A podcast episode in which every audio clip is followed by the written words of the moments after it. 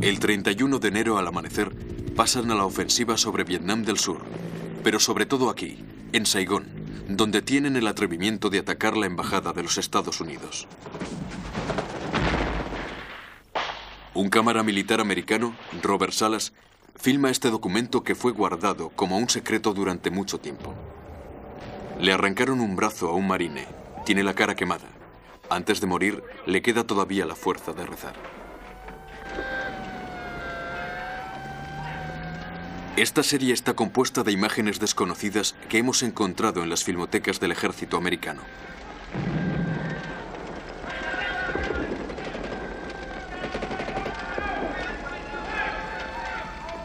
Veinte años después del final de las hostilidades, hemos tenido acceso a estas filmografías.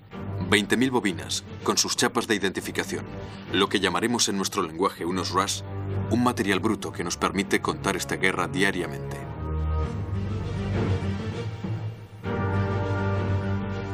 Fue una guerra abominable. La enseñamos tal como fue contada por los cámaras del ejército. La transparencia de la sociedad americana permite hoy difundir tales imágenes.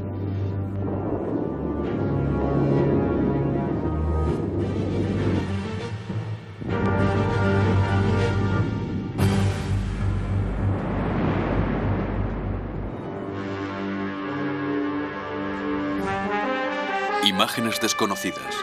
La guerra del Vietnam.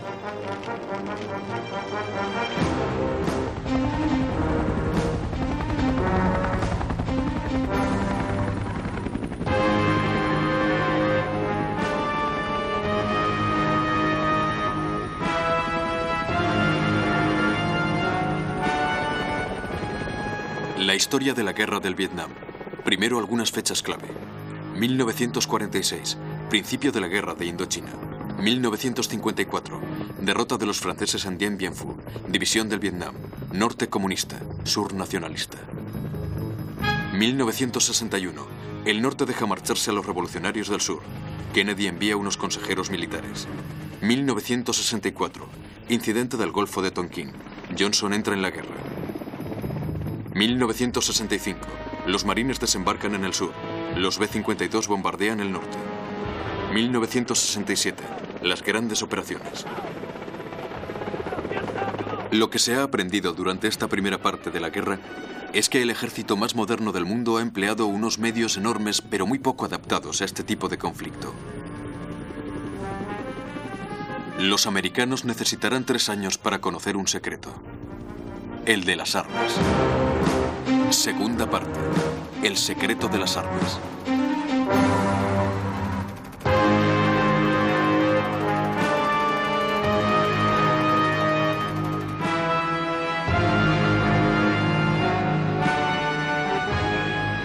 Desde el principio de la guerra, los americanos habían lanzado la operación Rolling Thunder, trueno rodante, con los cazabombarderos Republic F-105, Thunder Chief, McDonnell F-4, Fanzo y los bombarderos gigantes Boeing B-52.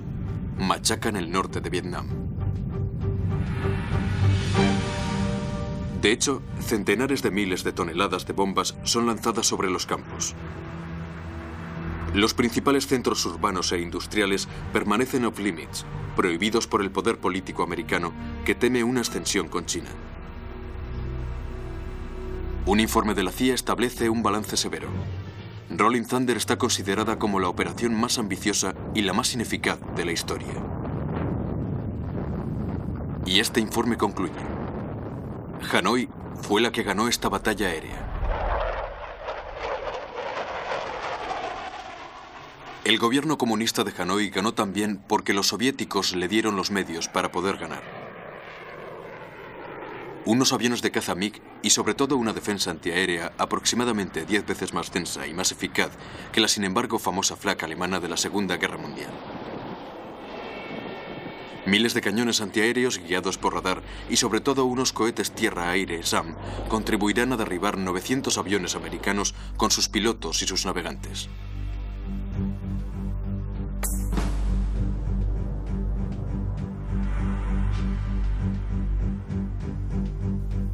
Los que pudieron saltar y han tenido la suerte, si se puede llamar así, de haber sido hechos prisioneros, van a vivir unos años de pesadilla, en un gulag sórdido, que llamarán en broma el Hanoi Hilton.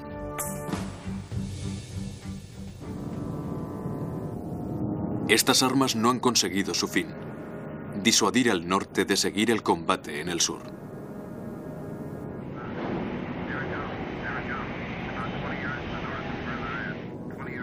En el sur, donde hay que hacer la guerra del Vietcong, en su terreno.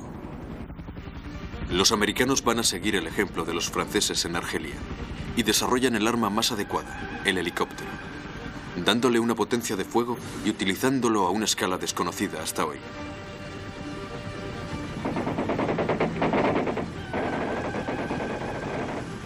El helicóptero es la movilidad extrema, en el ataque y en la defensa.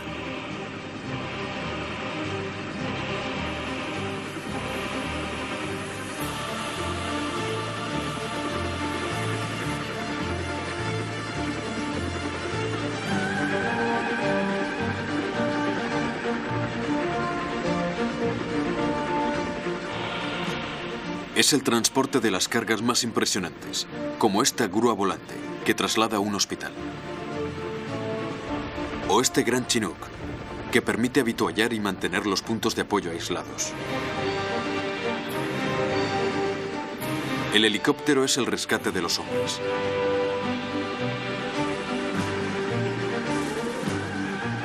Unas máquinas.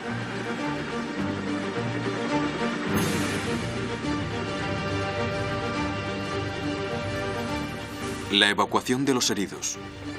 Gracias al Dasov, el coche escoba, los americanos van a conseguir verdaderamente reducir sus pérdidas.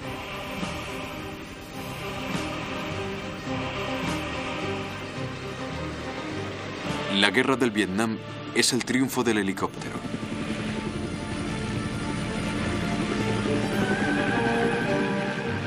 Realizarán el número astronómico de 36 millones de salidas operacionales.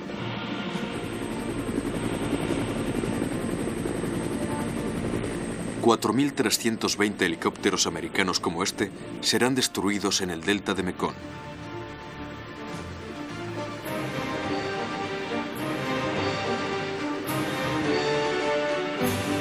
O este otro, derribado cerca de Pleiku.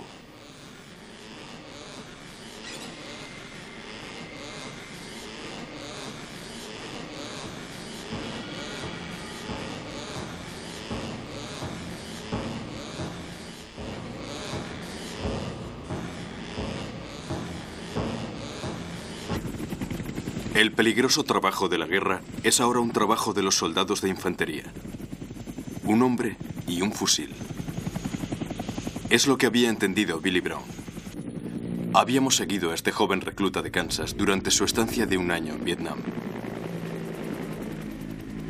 Cuando había llegado a su unidad en esta sección perdida del segundo campo Stephanie, cerca de Chulai, había descubierto la realidad del combate y del arma principal del marine, el fusil M16. El M16, un arma innovadora, dotada de un calibre hasta entonces reservado a las pistolas, las carabinas de salón y el rifle del 22. Pequeños cartuchos, pero en gran cantidad. Un disparo muy rápido. Lo que se busca no es tanto la capacidad de alcance y la precisión, que la potencia de fuego. Es el equivalente para esta guerra de la bayoneta que se utilizaba en las guerras anteriores, el arma de disparos de ráfaga. Fabricado por la famosa firma Colt, el M16 es ligero gracias al uso de plástico, pero al principio, sobre todo, se encasquilla a menudo, como aquí durante la operación Jackson City, donde en pleno combate hemos visto a un marine perder la paciencia.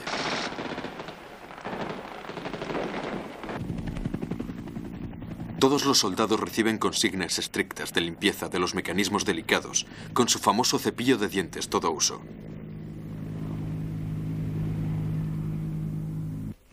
A este precio, y después de algunas modificaciones, el M16 se revelará un arma terrible.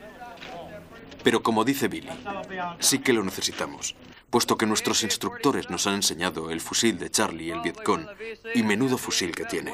Very effective, muy eficaz.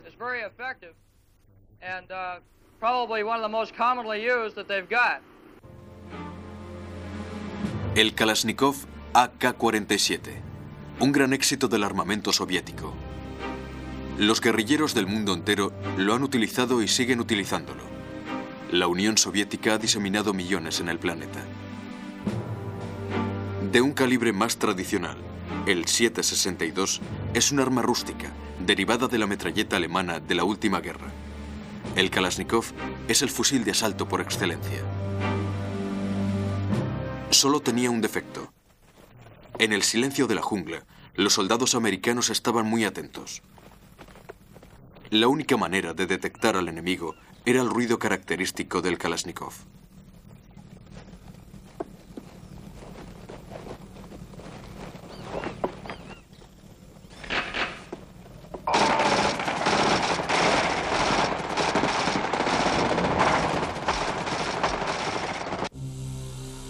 La jungla. Miles de kilómetros cuadrados de jungla. La jungla es un arma, una de las más terribles del Vietcong. Le esconde, le protege. Esta es su casa.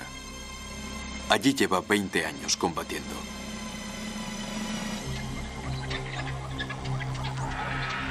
Billy escribe, la jungla es como la niebla, como la noche.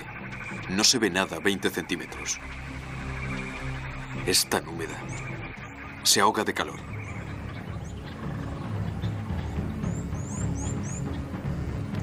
Hasta nuestro sargento no pudo aguantar. El enfermero no puede hacer mucho por él, no sabe.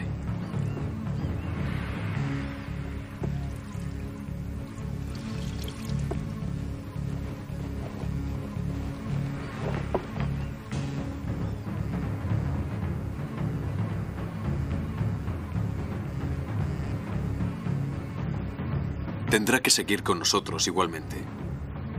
Lo que le ocurre quizás es que tiene paludismo. Estamos en una nube de mosquitos. Entramos en una zona pantanosa. Huele horrible. Y aquí hay sanguijuelas. No las podemos quemar, porque no podemos ni encender un cigarrillo para que no nos delate. Hay que aguantarlas. Odio las sanguijuelas, más que el Vietcong.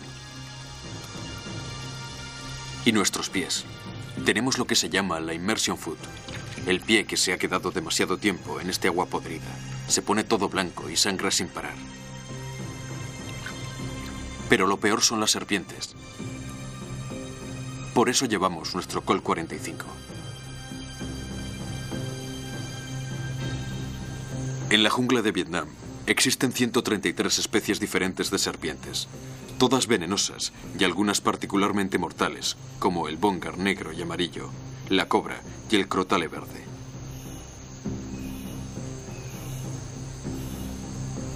La muerte puede llegar rápidamente. Si el helicóptero no llega suficientemente rápido mientras el enfermero intenta chupar la herida y poner un torniquete envuelto en el pánico. Este miedo a las serpientes es tan fuerte, tan paralizante, que los mandos americanos organizan unos cursillos especiales para los marines.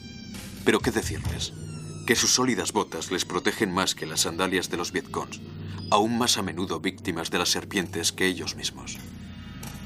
Lo más sorprendente es que la lección se termina siempre con esta recomendación. Si os pica, hay que capturar de inmediato a la serpiente y traerla consigo para identificar el veneno. Fácil de decir.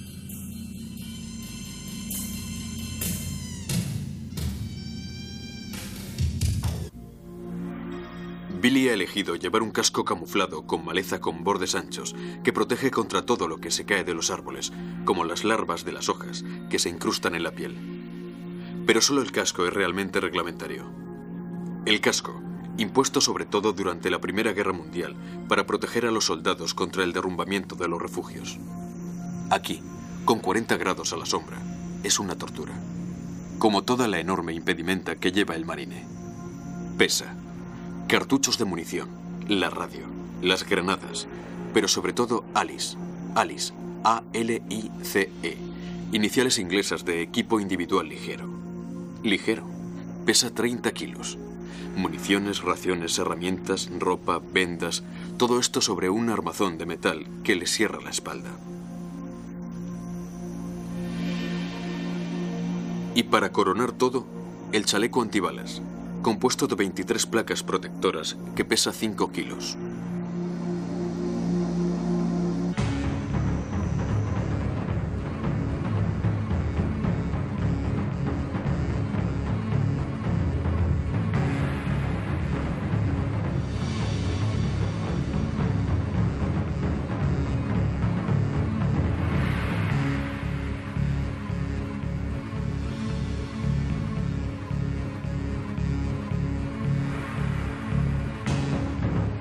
Y sin embargo, el calvario del marine solo acaba de empezar. Mr. Charles, Charlie, el Vietcong, como dice el marine, preparan y combinan un número infinito de trampas. Trampas para cabrones, añade Billy. Unas zanjas que disimulan unas flechas cubiertas de excrementos para favorecer la gangrena y desmoralizar al enemigo.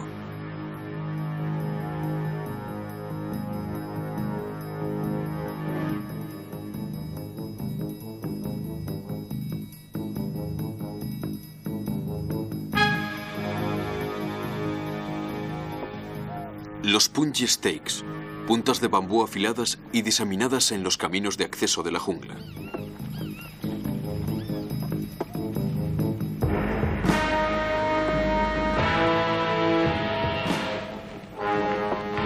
Al Vietcong no le interesa más matar que herir. Un soldado enemigo herido será ayudado por sus compañeros, lo que debilitará el dispositivo adverso.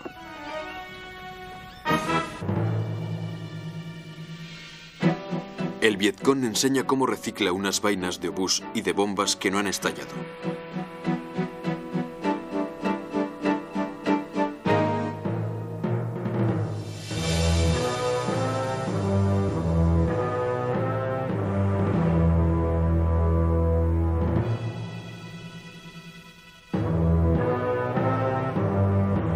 Las desarma y las transforma en sus talleres clandestinos en minas.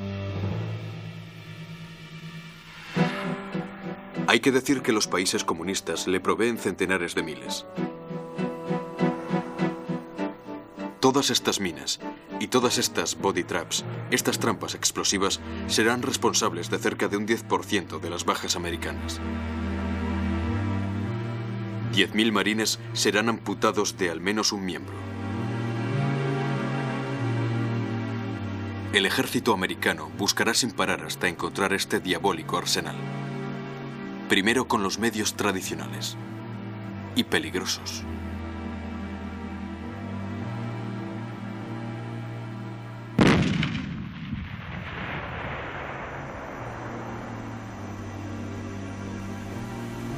Este era el compañero de Billy. Nunca se ha caído en una trampa. Se le puede seguir los pasos por las huellas de los otros.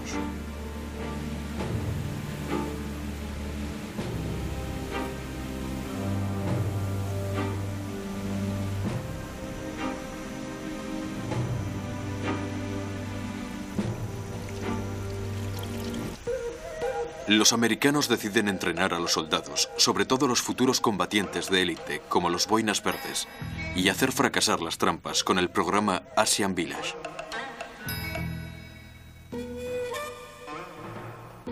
Unos verdaderos falsos pueblos Vietcong como este, reconstruido en Virginia, con un cuidado maniático del detalle, figuración y sobre todo trampas.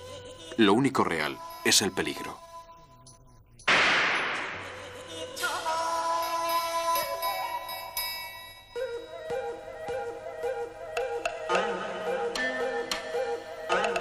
Los soldados americanos aprenden a descubrir las entradas de los innumerables escondites del Vietcong.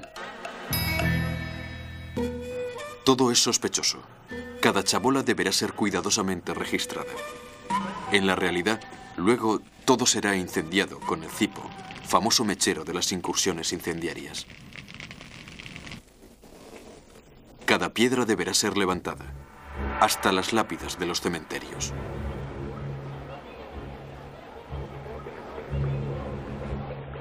Como aquí, el cementerio de los combatientes franceses de Indochina en Saigón, profanado por la guerra.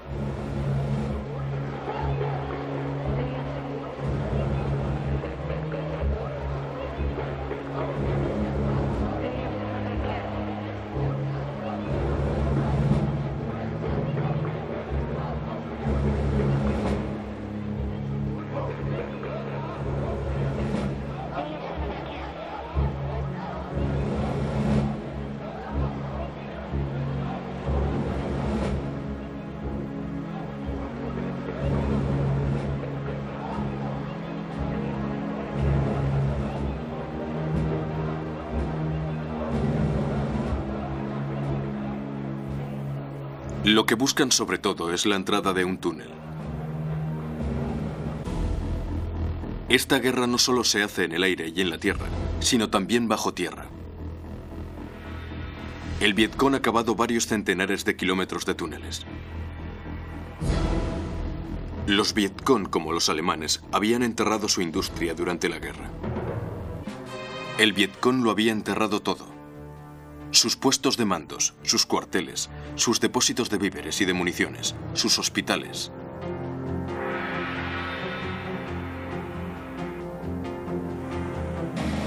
Toda la región alrededor de Saigón se ha convertido en un inmenso nido de termitas.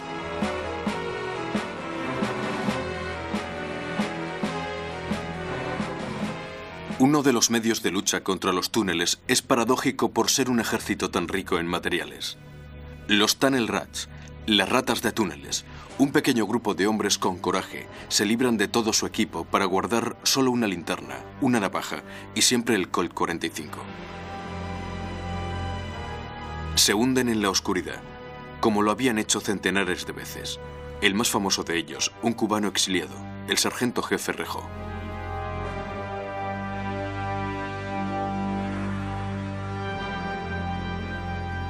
Hasta si Charlie ha desaparecido, la cosecha puede ser fructuosa. Unos medicamentos checos. Unos lanzacohetes rusos. Unas municiones chinas en sus cajas de origen. La bandera Vietcong. Unos documentos preciosos y unas cajas de películas. Siempre se encuentran cajas de películas en los túneles, como si las hubieran dejado aquí intencionadamente. Rodadas con una película suministrada casi siempre por Berlín Este, enseñan siempre la determinación del heroico pequeño pueblo vietnamita, de un ejército valiente. tại quân khu 4, phái đoàn chính phủ đã Hồ Chủ tịch và Bộ Tổng tư lệnh khen ngợi cán bộ và chiến sĩ các lực lượng vũ trang và đồng bào Quảng Bình, Vĩnh Linh, Nghệ An. Trong thư bác De sus dirigentes unidos alrededor del hermano mayor Mao y del tío Ho.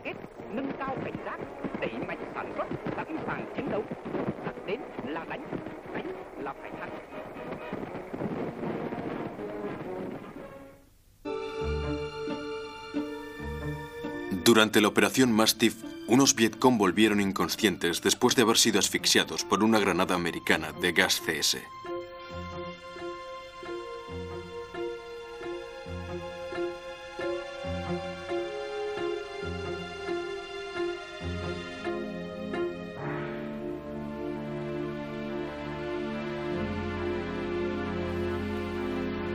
Los americanos se esfuerzan en reanimar a este combatiente para interrogarle. ¿Qué sacarán de ellos? ¿Unos insultos? ¿Unos cantos comunistas?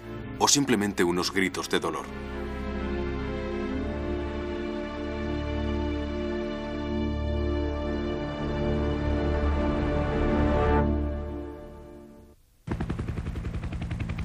Otra idea sencilla. Como Charlie se esconde en la jungla, solo hace falta suprimir la jungla. Por ello emplearán a partir de 1961 unos defoliantes, elaborados por unas unidades superespecializadas como la compañía química 242, que vemos aquí en acción, a 20 kilómetros de Saigon. Un documento que quedó mucho tiempo en confidencial defensa. Estos defoliantes son unos herbicidas como los agentes azules o blancos, o llevan hasta dioxina como el siniestro agente naranja. Devastarán casi un tercio de los bosques de Vietnam del Sur. Numerosos soldados americanos serán contaminados al ocupar de nuevo el terreno. Han sido 32.000 los que llevarán a su ejército ante los tribunales.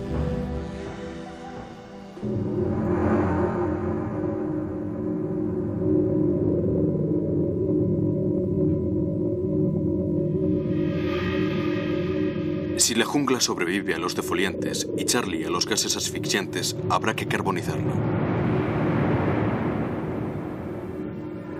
Es el papel del arma más tristemente famosa de todas las guerras, el napalm. Una esencia gelificada mediante dos productos químicos, el naptenato y el palmitato de sodio.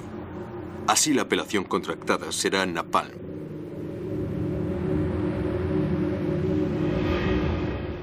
La carga habitual de los Douglas AD-5 Sky Raiders. Unos containers que liberan al impacto un calor de 2000 grados.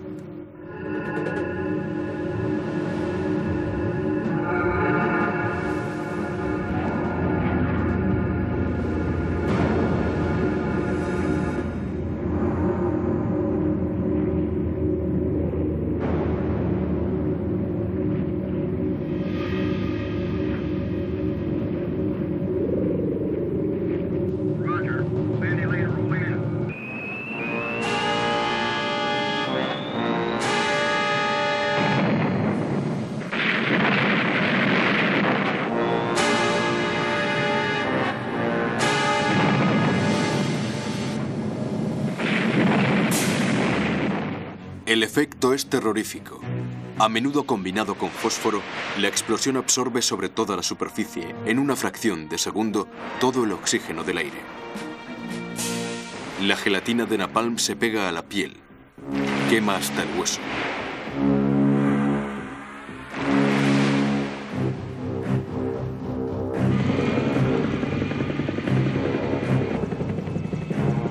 Pero es imposible defoliar todo, quemarlo todo destruirlo todo.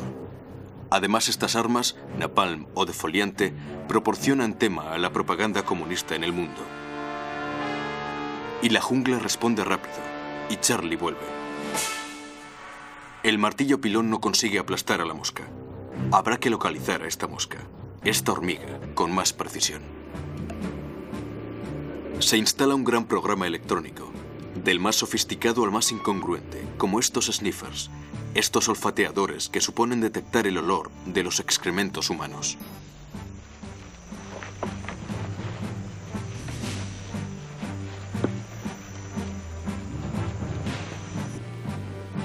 En todo el trayecto de la gran carretera de aprovisionamiento del Vietcong, llamado la pista Ho Chi Minh, los americanos emiten miles de pequeñas ondas acústicas y sísmicas sensibles al paso del hombre.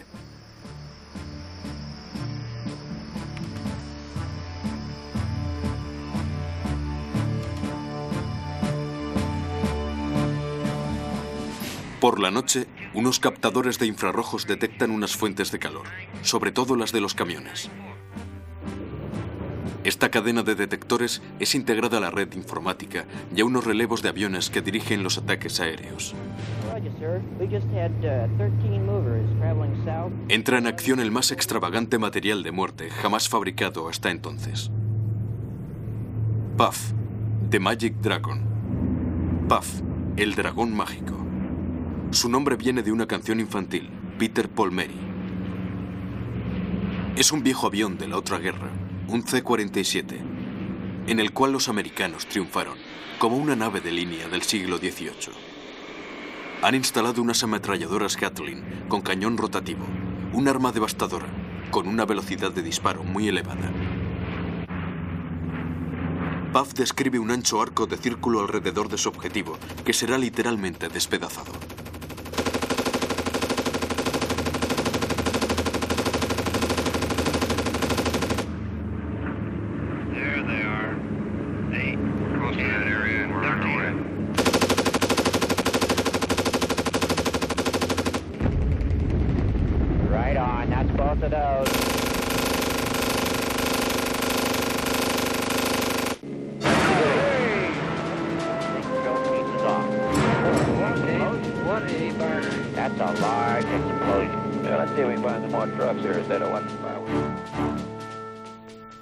Este fantástico arsenal acaba por añadirse el K-24 Cluster Bomb, la bomba fragmentación, de la que se puede dudar que sea conforme a las leyes de la guerra si éstas existen.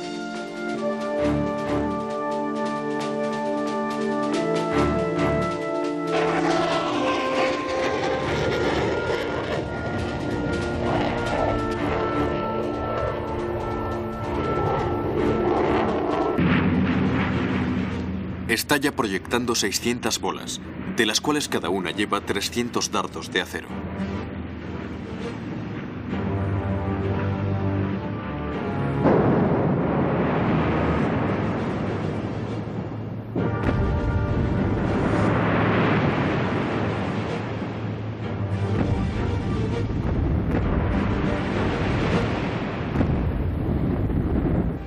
Por fuerza, el Vietcong se agota.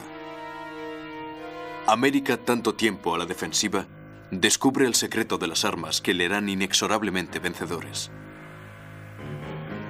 Los dirigentes del norte lo entienden a partir de finales del 67. Si se quedan en los túneles y siguen con la guerrilla, al final están condenados.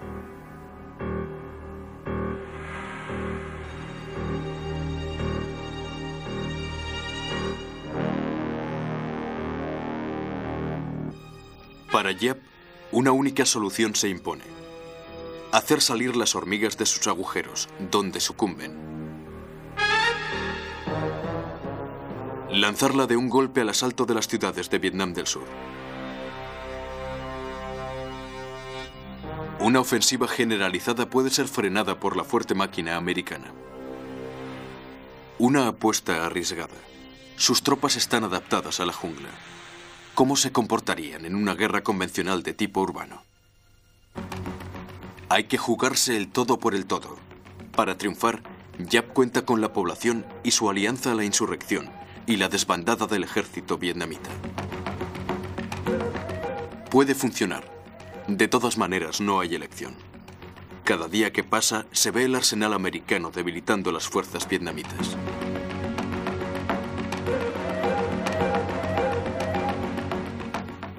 Enero de 1968. Yap hace pasar el máximo de armas y municiones por la pista Ho Chi Minh. Miles de coolís se mueren de agotamiento. Se utilizan de nuevo las bicicletas, las famosas bicicletas de Dien Bien Phu, tan ponderadas por la propaganda vietnamita.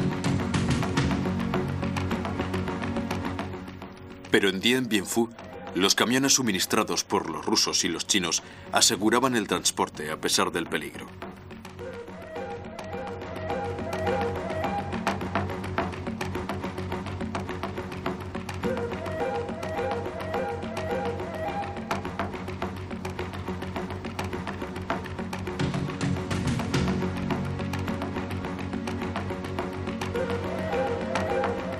Finales de enero del 68. 100.000 hombres están listos para el gran combate. La fecha del ataque ha sido cuidadosamente elegida. El Tet, el Año Nuevo Vietnamita. El 30 de enero de 1968. El Tet, un día sagrado. Un día de cese de combate.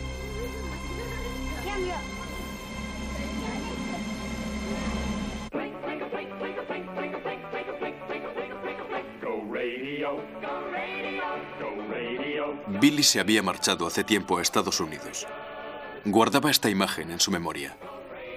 En ese día de fiesta, ¿qué estará haciendo su mejor amigo en Nguyen? Nguyen iba a celebrar el TED también en medio de la calma general. Estaba todo tranquilo.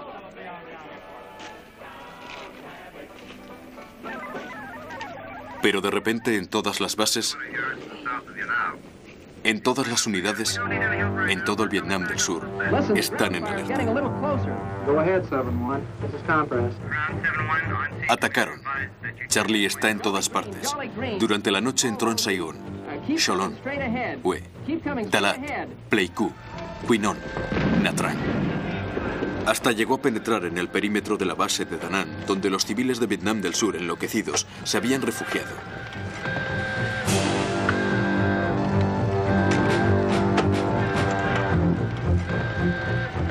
Es la alerta máxima. El aire está lleno de gritos, de llamadas de ayuda, de órdenes breves de los controladores aéreos que dirigen todos los aviones disponibles hacia una multitud de objetivos.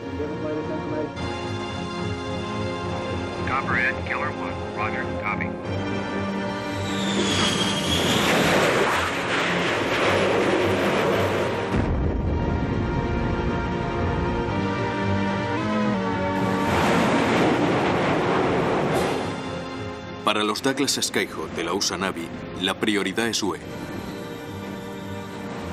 Al amanecer, los combatientes comunistas están en los barrios norte, más allá del río de los perfumes, el casco viejo y la ciudadela de la antigua ciudad imperial. Por primera vez, el Napalm entra en acción contra la ciudad. Pero la urgencia absoluta es Saigón. Unos Vietcong han entrado en la embajada americana. Nadie se lo puede creer. Todos los helicópteros van hacia la capital.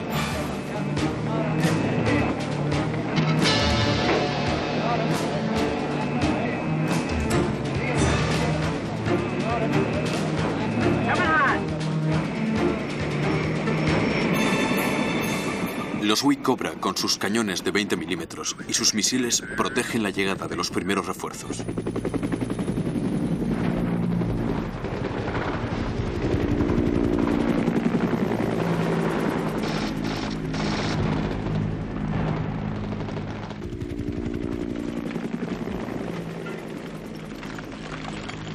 ...31 de enero, 8 de la mañana.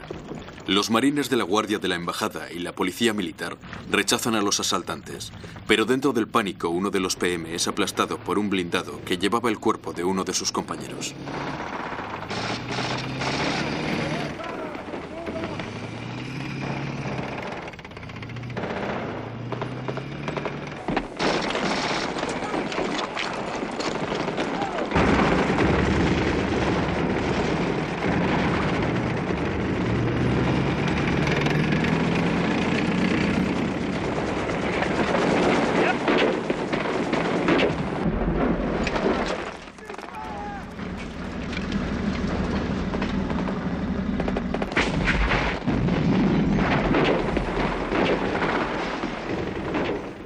Primer comando Vietcong al principio de la ofensiva había conseguido acercarse a la embajada gracias a este coche de tracción delantera que habían robado algunas horas antes en las calles de Saigón.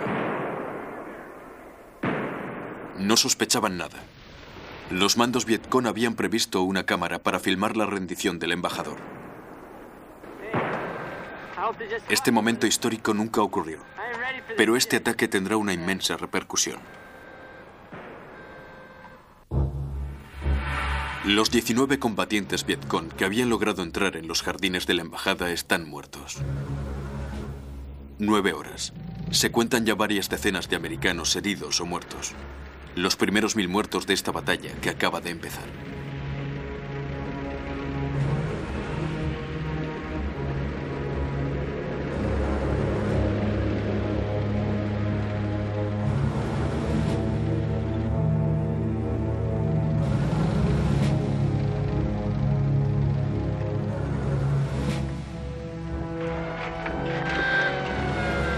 Los combates se intensifican en los lugares elegidos por el Vietcong. Alrededor de otras embajadas, las de Corea y de Filipinas, culpables de ser aliadas a los Estados Unidos. Alrededor de los objetivos clásicos de las insurrecciones. El Palacio Presidencial, la Radio Nacional, el cuartel general de las fuerzas survietnamitas y hasta el aeropuerto internacional de Tan Son Hacia el mediodía, la mayor parte de los barrios oeste y sur de Saigón, así como la ciudad china de Cholon, están en manos del Vietcong.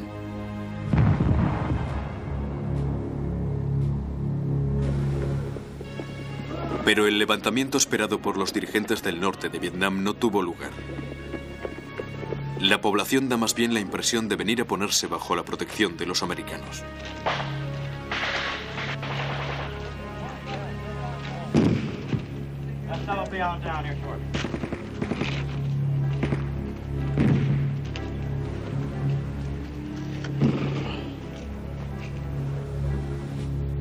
Tras el primer momento de sorpresa, los americanos se reponen.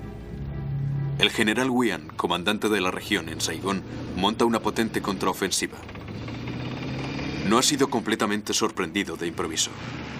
Había puesto, de acuerdo con el comandante jefe Westmoreland, unas fuerzas alrededor de Saigón en caso de ataque. Ataca con 5.000 hombres y los blindados de la 11 Compañía de Caballería. Aquí también las armas de los americanos marcarán la diferencia. Acaban de poner en servicio una nueva versión de su carro estándar, el M48 Patton.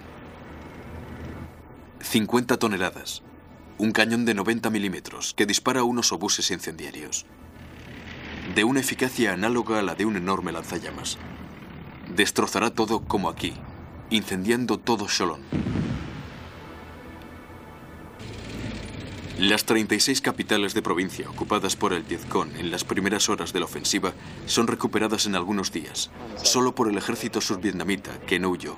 Al contrario, ha aprendido una nueva forma de combate, al precio de 2.000 muertos.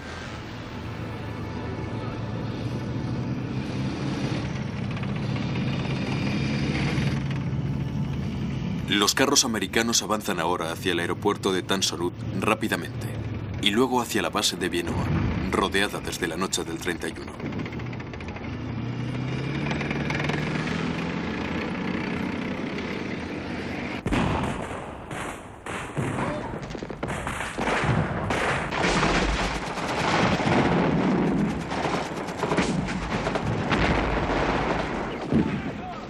Guerra al final se ha convertido en una guerra como todas las demás, con carros, con cañones, con ametralladoras.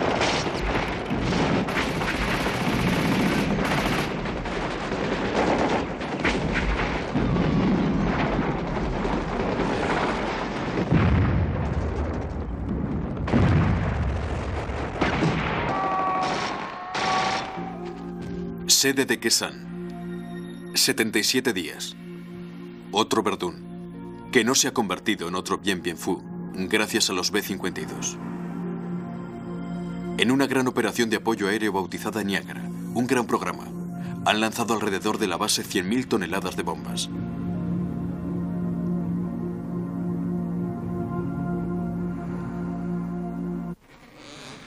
Los Vietcong tuvieron 15.000 muertos.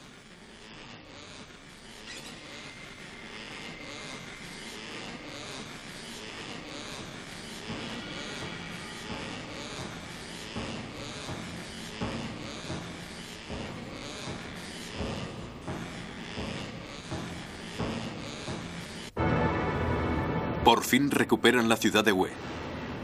Hue, donde los combates se desarrollan con violencia durante 25 días, hasta principios de marzo del 68.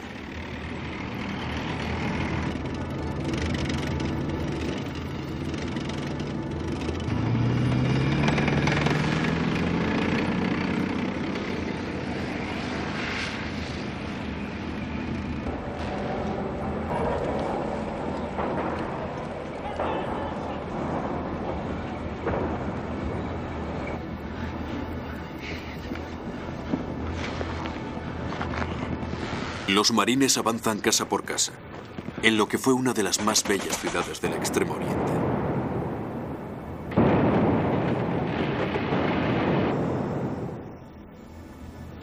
Y avanzan hacia la ciudadela.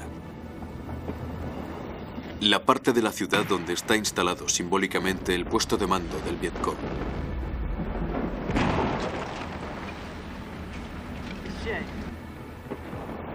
Los americanos tendrán, como se dice, una pérdida humana por metro reconquistado. El Washington Post titula, La más larga y más sanguinaria batalla de la guerra. En su película La chaqueta metálica, Stanley Kubrick la incluirá como la acción más violenta.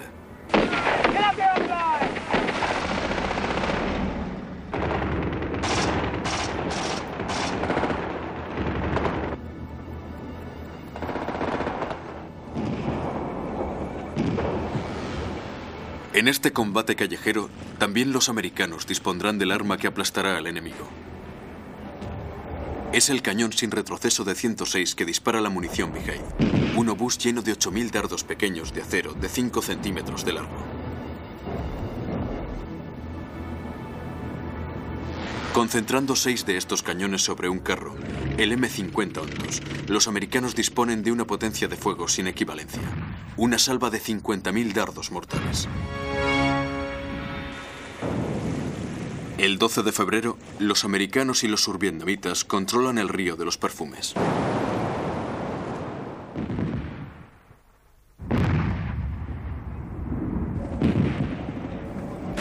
En el corazón de la ciudadela, el Palacio Imperial sigue resistiendo.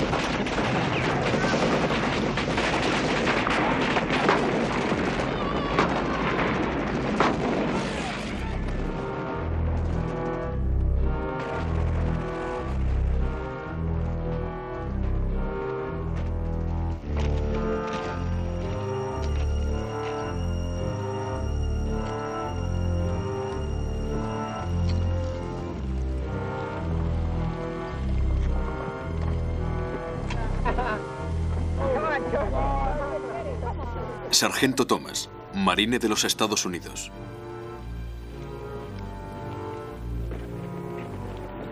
El ejército del sur reivindica, aquí también simbólicamente, el asalto final.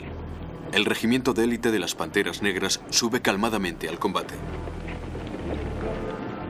Uno de los soldados survietnamitas, en el centro, lleva la bandera de Saigón que ondeaba sobre la ciudadela el 24 de febrero de 1968.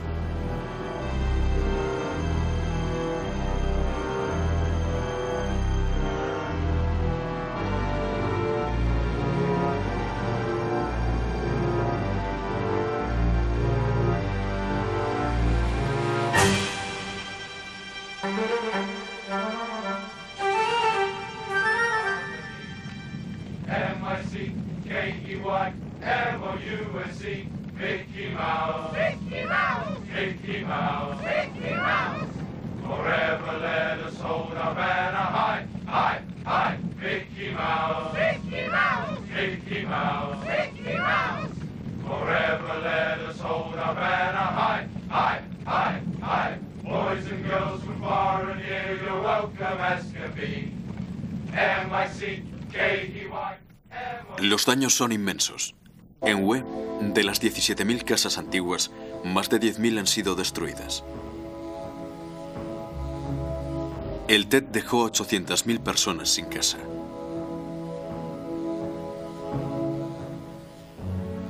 ...15.000 civiles están muertos, de los cuales 3.000 ejecutados por el Vietcong. Funcionarios del régimen de Saigón, unos ejecutivos, curas...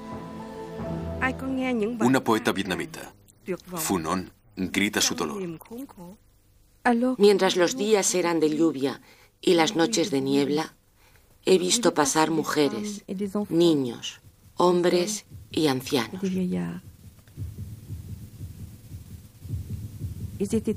Estaban todos aquí, miles, millones, todas estas motas de polvo inutilizadas. Oyes estos cantos procedentes de otros tiempos, tan cercanos, tan presentes, que hablan de los humillados de este mundo. Oyes estos cantos, los oyes.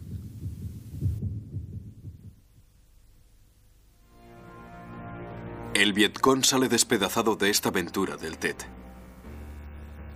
45.000 de sus combatientes están muertos. Cerca de 6.000 han sido hechos prisioneros.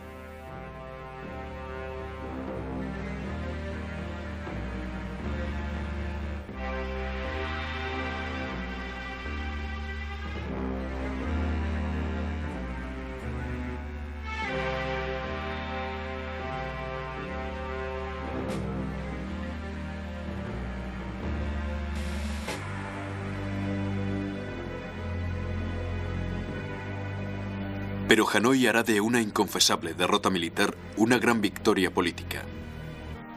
Los americanos solo guardarán del TED una imagen dramática del Vietcong logrando penetrar en el recinto de la embajada de Saigón.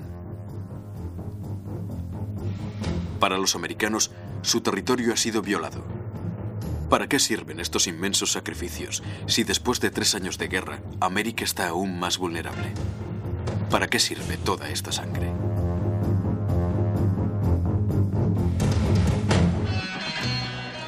Así la oposición a la guerra invade América.